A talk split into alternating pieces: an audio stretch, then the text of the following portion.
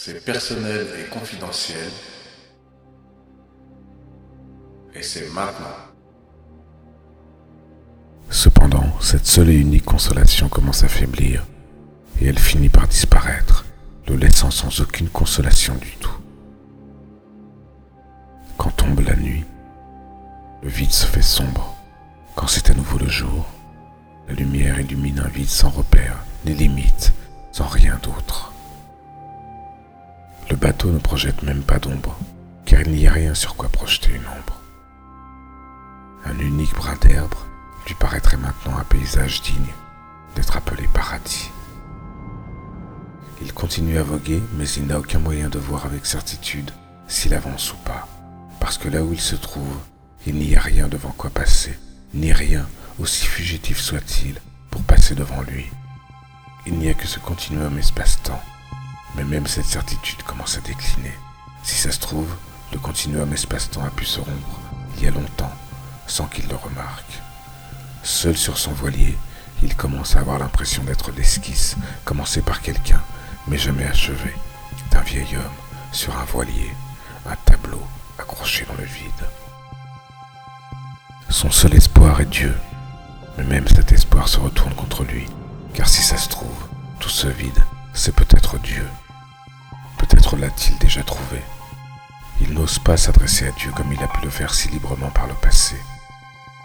Une certaine terreur accompagne son envie de l'appeler et l'empêche de le faire.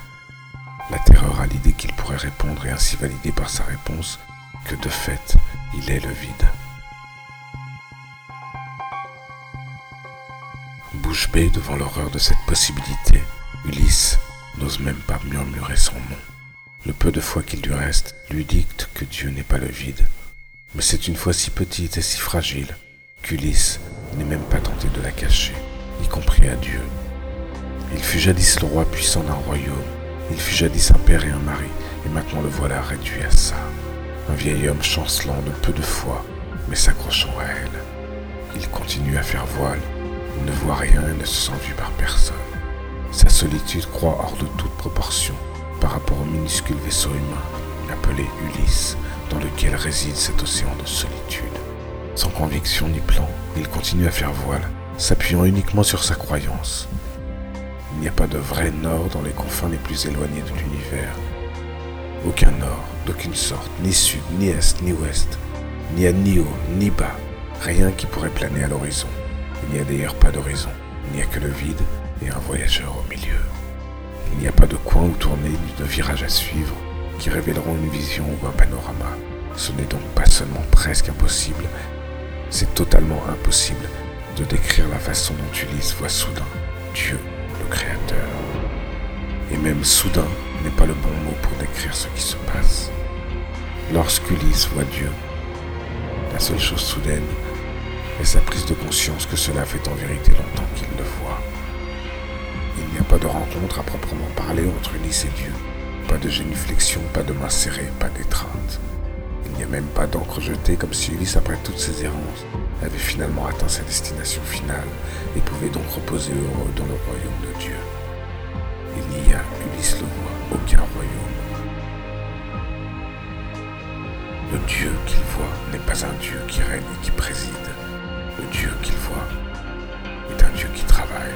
C'est Dieu, Il continue de le voir dans l'acte de création. Et Ulysse le voit il voit Dieu se précipiter depuis les limites extrêmes de l'existence vers le néant qui s'étend au-delà, le labourant comme un socle vivant, faisant naître plus de temps et d'espace. Encore et toujours, le Créateur se lance violemment, il se lance dans le néant. Il y a toutes les raisons de croire qu'il s'agit là d'un processus sans fin. Ulysse fait voile derrière lui, dans le sillage des nouveaux mondes qu'il fait naître. Il lui semble parfois que la joie de Dieu quand il crée est si grande et que son amour pour ce qu'il fait est si puissant qu'il ne remarque même pas qu'Ulysse vogue dans son sillage. À d'autres moments, comme maintenant par exemple, Ulysse s'inquiète de voir que toute création est une roue cosmique et que tout ce que Dieu crée retourne au néant, si bien que Dieu doit recommencer au commencement et recréer le temps, l'espace et la vie à nouveau. Toujours et encore. Lorsqu'il prie, Ulysse ne prie plus Dieu, mais il prie plutôt pour que Dieu continue à vivre, afin que le néant n'ait pas le dernier mot. Le peu de foi qu'il reste à Ulysse, à laquelle il s'est accroché avec un désespoir fou, a maintenant complètement disparu. Il n'a plus besoin de cette foi, qu'elle soit forte ou pas. Elle a été remplacée par une sorte d'amour simple pour tout ce qui vit, un amour sans motivation d'aucune sorte. Il voit le Dieu vivant labourer le néant et le repousser par sa création. En plus du temps et de l'espace qui naissent ainsi, il arrive à Ulysse de voir comme un océan d'étincelles jaillissant d'une forge, un océan de particules subatomiques surgissant pour le dépasser de tous côtés. Dans ces particules, Ulysse voit la flore et la faune du monde subatomique, et chaque petite particule, il le voit, est vivante. Mais tout n'est pas comme Ulysse pensait que cela serait lorsqu'il s'est lancé dans sa quête de Dieu. Il était sûr que trouver Dieu serait la réponse à toutes ces questions, mais ce n'est pas le cas. Ces questions concernant les raisons pour lesquelles il a vécu ce qu'il a vécu restent sans réponse. Le grand pourquoi est toujours en lui, tout comme la douleur pour tous les crimes qu'il a commis. Il avait espéré que Dieu ferait disparaître sa douleur une fois pour toutes, mais il découvre maintenant qu'il n'existe rien qu'on pourrait qualifier d'une fois pour toutes. On ne peut, découvre-t-il, s'amender.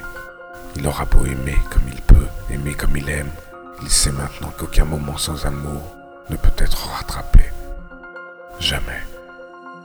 Il ne peut pas non plus combler le fossé qui le sépare de Dieu. Il continue à voguer dans le temps et l'espace ainsi créés, mais Dieu le Créateur est toujours devant, créant toujours davantage, et la distance qui les sépare ne se réduira jamais. Et donc Ulysse continue à voguer.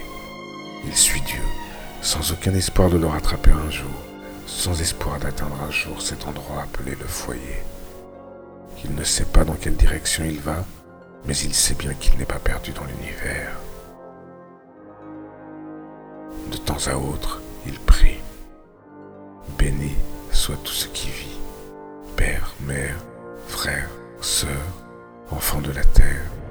bénis soient vos vies, car elles sont la joie du monde. Et il continue de voguer.